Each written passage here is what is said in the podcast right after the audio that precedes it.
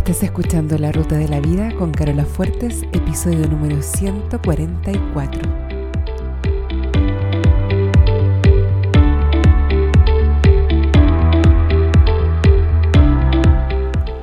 Porque lo importante no es el destino, lo importante es el camino. No se trata de lo que logramos, sino de en quienes nos convertimos en el proceso, porque solos podemos llegar rápido pero juntos llegamos más lejos. Te invito a compartir el camino. Bienvenido a la ruta de la vida.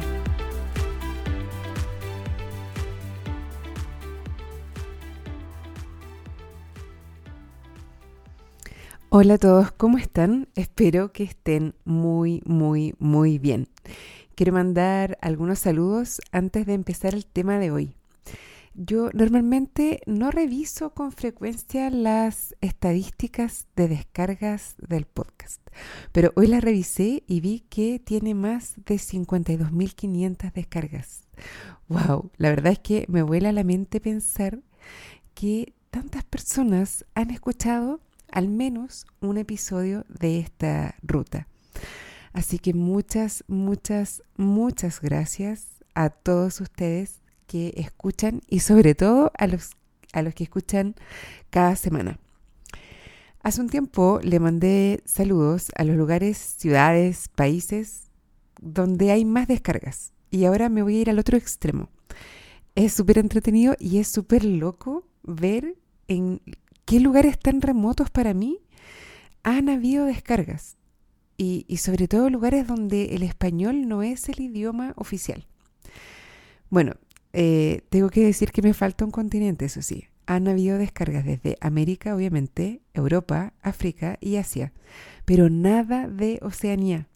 Así que les aprovecho de pedir que me regalen un review en iTunes, ojalá con cinco estrellas. Esto les sirve al algoritmo de iTunes para mm, saber que este contenido es bueno y así se lo muestra como sugerencia a más personas. Así que bueno, también si conocen a alguien de Oceanía, eh, por favor recomiéndenle que escuchen para que eh, tengamos presencia en los cinco continentes. Ya se cumplió un año de esta nueva temporada de la ruta de la vida y confieso que no ha sido fácil mantener la constancia. Para ustedes es un poco transparente porque todos los lunes hay un nuevo episodio listo y disponible para que ustedes lo descarguen. Pero la verdad que a mí me ha sido un esfuerzo importante el mantener la constancia de que haya un episodio nuevo cada semana. Y por eso agradezco tanto a quienes me escriben. Eh, ustedes saben quiénes son. Me escriben al mail carola arroba la ruta de la vida y me hacen saber que no estoy sola hablándole al aire sino que hay alguien allá afuera a quien eh, le sirve esto, que escuchan y que este programa le es útil. Muchas, muchas gracias para todos ustedes que se dan el tiempo de escribirme. Bueno, los lugares de donde hay más compañeros de ruta es México, España, Estados Unidos, Colombia y Chile. Pero hoy, como les decía, quiero mandar saludos a países y ciudades donde hay menos descargas, donde hay cinco o algo por ahí, por lo que yo asumo que es una persona. Me, me lo imagino y creo que es una sola persona que ha eh, estado escuchando un par de episodios. Así que si tú eres de uno de los lugares que voy a nombrar, por favor escríbeme. Escríbeme un mail a carola la ruta de la vida. Necesito saber quién eres y por qué te interesó descargar este podcast en español y cómo lo encontraste. Y no sé, cuéntame algo de ti, por favor. Ok. Em, Irkutsk, en Siberia. Shenzhen, en Guangdong, que es en China. Berlín, en Alemania. Hegersten, espero haberlo dicho medianamente bien, en Suecia. Grecia, Austria, Polonia y Hong Kong. Así que por favor, si eres la persona que está escuchando de uno de esos lugares o si me estás escuchando de cualquier lugar donde el español no es el idioma oficial, porfa, escríbeme y cuéntame quién eres, em, Cuéntame algo de ti. Bueno, vamos ahora al tema de hoy, que es el síndrome del impostor. No sé si todos saben lo que es, así que antes de partir de lleno les voy a ofrecer una definición.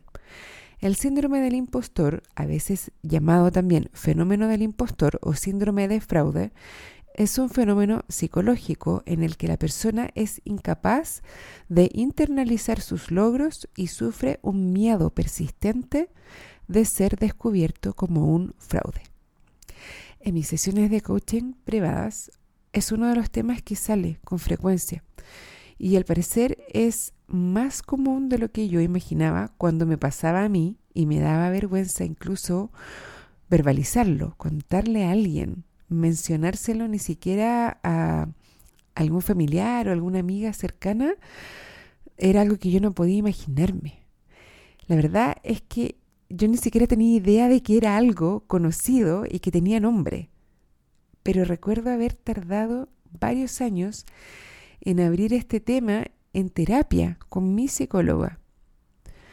Cuando estudiaba en el colegio yo y después en la universidad, me iba bastante bien, la verdad. Pero yo tenía esta creencia de que era solo suerte o de que no me lo merecía y que en cualquier momento los demás se iban a percatar, se iban a dar cuenta que yo era un fraude, que iba a quedar en evidencia que era una impostora, que me iban a descubrir como el fraude que era. Es una creencia súper debilitante y es súper aislante. Dan ganas de no relacionarse con tanta gente a un nivel más profundo por miedo a ser descubierto, por miedo a que se den cuenta de que en verdad eres como la pura apariencia o no eres lo que ellos piensan que tú eres. Y además es un aliciente para no buscar lograr metas u objetivos ambiciosos, para no tentar a la suerte. No es, es una creencia que no te permite disfrutar los logros propios porque es como que no se sienten propios. Uno no siente que los merece o que son como, que no fueran realmente propios. Yo recuerdo que pensaba, los demás tienen esta percepción de mí, de que me va tan bien y no saben que es pura suerte. Y después en el trabajo, cuando empecé a trabajar, me seguía pasando igual. Cada vez que tenía evaluación de desempeño, me costaba mucho escuchar el feedback positivo porque todo el tiempo yo estaba en mi cabeza pensando, no, no estás equivocado, no, yo no soy así, ya te vas a dar cuenta de que en realidad no soy más que un fraude, no soy nada de lo que tú crees, y puras cosas parecidas a esas, super nice, no, no en realidad. El feedback negativo, aunque no era tan frecuente, me era mucho más mm, agradable de escuchar, por decirlo así, porque me daba el alivio de ver que la percepción del otro era más parecida a la mía. Y ahí no tenía esa sensación de peligro.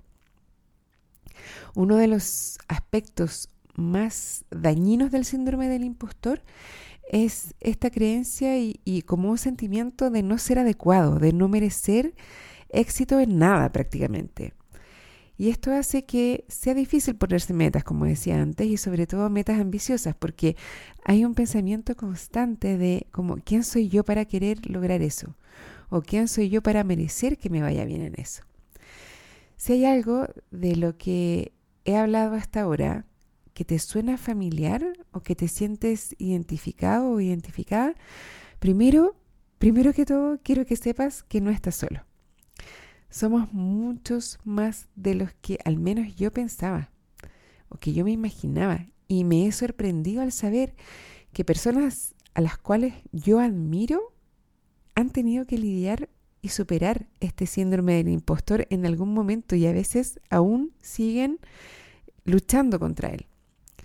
Para poder superarlo o convivir con él, es importante recordar algo que yo repito bastante acá en el podcast, y es que no eres tus pensamientos. Y también que no solo porque tienes un pensamiento, tienes que creerlo. Nuestro cerebro nos está ofreciendo pensamientos constantemente. La mayoría de estos pensamientos no son ni siquiera propios, son heredados y reciclados de nuestro entorno. Y eso no lo podemos controlar. Lo que sí podemos controlar es si les creemos o no, o a qué pensamiento le creemos y a cuáles no.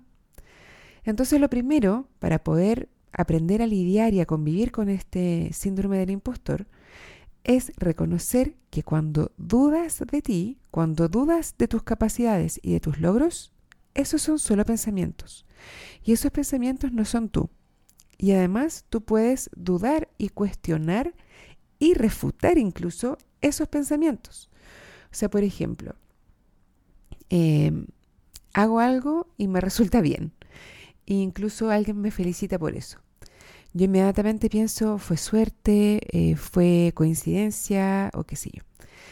No tengo la obligación de creer ese pensamiento de que fue suerte. Yo puedo cuestionar, puedo cuestionar, ¿fue realmente suerte? ¿Hay algo que yo hice que contribuyó a ese resultado? ¿Sí o no? Y así de a poco uno puede ir como desenmarañando esta creencia de que uno no se merece nada o de que en verdad uno es completamente un impostor. Hay un efecto súper entretenido que se llama Dunning-Kruger. No sé si lo han escuchado, pero les voy a contar. Es un tipo de sesgo cognitivo en el cual algunas personas creen que son más inteligentes y más capaces de lo que realmente son. Es como lo contrario, ¿no? Esencialmente es cuando una persona tiene tan pocas habilidades que no le alcanzan ni siquiera para darse cuenta de sus propias limitaciones e incompetencias y tienden a sobreestimar sus propias capacidades. Es como lo opuesto al síndrome del impostor. Por lo que si tú estás acostumbrado a dudar y cuestionar de tus propias capacidades, es muy probable que éstas sean más que suficientes. Finalmente, el síndrome del impostor también está relacionado con la necesidad de controlar a otros. Yo recuerdo que al mismo tiempo que tenía miedo de que me descubrieran como un fraude, también sentía como un deseo profundo de que en verdad me vieran como yo realmente era, que vieran todos mis defectos o lo que yo percibía como defectos. Ahora que lo pienso, creo que también tenía miedo de que me dejaran de querer cuando vieran como realmente yo era. Entonces tenía esta necesidad de que, de que me vieran rápido, de que se dieran cuenta lo más pronto posible de que en verdad yo era este fraude o este impostor y que no era tan eh, inteligente o tan capaz o tan competente o tan lo que sea como los demás pensaban que yo era. Em, incluso me acuerdo cuando estaba en la universidad y, me, y tenía una prueba y yo antes de que me entregaran la nota pensaba que me había ido mal y les decía a mis papás, no, yo creo que me fue mal. Y me decían, no, si a ti siempre te va bien, no te preocupes, apuesto que te fue súper bien. Siempre te quejas y siempre crees que te fue mal, pero al final siempre te va bien. Y yo tenía una sensación como de impotencia tan grande, como de, por favor, véanme, que en verdad me puede ir mal. Y al final igual la, mayoría de las veces me iba bien. O sea, no recuerdo que me haya ido así mal, mal en, Sí, en algún un par de, asignaturas puede ser, pero en general el 90% de las veces tenían razón ellos. Pero es una necesidad como súper visceral de que los demás te vean como tú crees que realmente eres. Pero bueno, no podemos controlar la opinión de los otros respecto de nosotros. Incluso podría ocurrir que te vaya mal de verdad, muchas veces, y sobre todo tus papás, sigan creyendo en ti y sigan pensando que eres lo máximo y que eres el más inteligente, el más competente, el más capaz de todos. Entonces no es posible controlar la opinión de los otros respecto de nosotros. Ahora, ahora yo sé, hoy con todo lo que he aprendido y con los años, yo sé que no es posible y que todos los esfuerzos, que todo el tiempo y la energía que uno le dedica a eso es tiempo perdido. Y que los demás puedan tener la opinión que quieran respecto de mí, independiente de lo que yo haga o no haga, de lo que sea o no sea. Y pueden estar equivocados también, o pueden estar en lo cierto. Eh, pero lo único que eso significa es que o su opinión es más parecida a la mía o es más diferente. Pero en última instancia no lo puedo controlar. Lo único que puedo controlar es lo que tú haces o no haces con esos pensamientos de que eres un impostor. Entonces, si es que te reconoces, si es que te reconoces en esto, ¿qué quieres hacer? ¿Quieres creer esos pensamientos de que eres un impostor? La verdad no es más complicado que esto. No lo hagas más complicado que esto. Puedes decidir si quieres dejar de creerles a esos pensamientos ahora mismo. Ahora, puede requerir un poco de esfuerzo y práctica si es que vienes practicando creerles a esos pensamientos por mucho tiempo. Si llevas muchos años, como me pasó a mí, teniendo este tipo de pensamientos, te va a tomar un tiempo el aprender a como desenergizarlos o, o dejar de seguir pensándolos y reforzándolos una y otra vez. Pero es solo cosa de práctica y de tiempo para que lo puedas superar. Y en última instancia, ni siquiera es necesario superarlo 100%. Yo creo que todavía lo tengo mm, bastante presente, pero reconozco que son solo pensamientos y que están ahí. Y van a estar ahí a lo mejor, no sé si para siempre, pero van a estar ahí un tiempo más. Y hago lo que quiero hacer igual. No necesito esperar a ya no tener esos pensamientos para ir recién lanzarme a hacer lo que quiera. Y te recomiendo a ti hacer lo mismo. Empieza desde ya.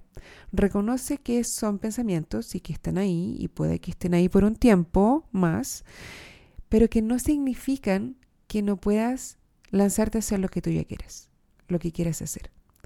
Te recomiendo lanzarte ya. Bueno, espero que este episodio te haya servido. Si tienes comentarios o dudas o si eres de alguna de esas ciudades donde eh, el español no es el idioma oficial, por favor escríbeme a carola Bueno, eso es todo por ahora. Me despido hasta el próximo lunes y como siempre les deseo una excelente semana y un muy buen día.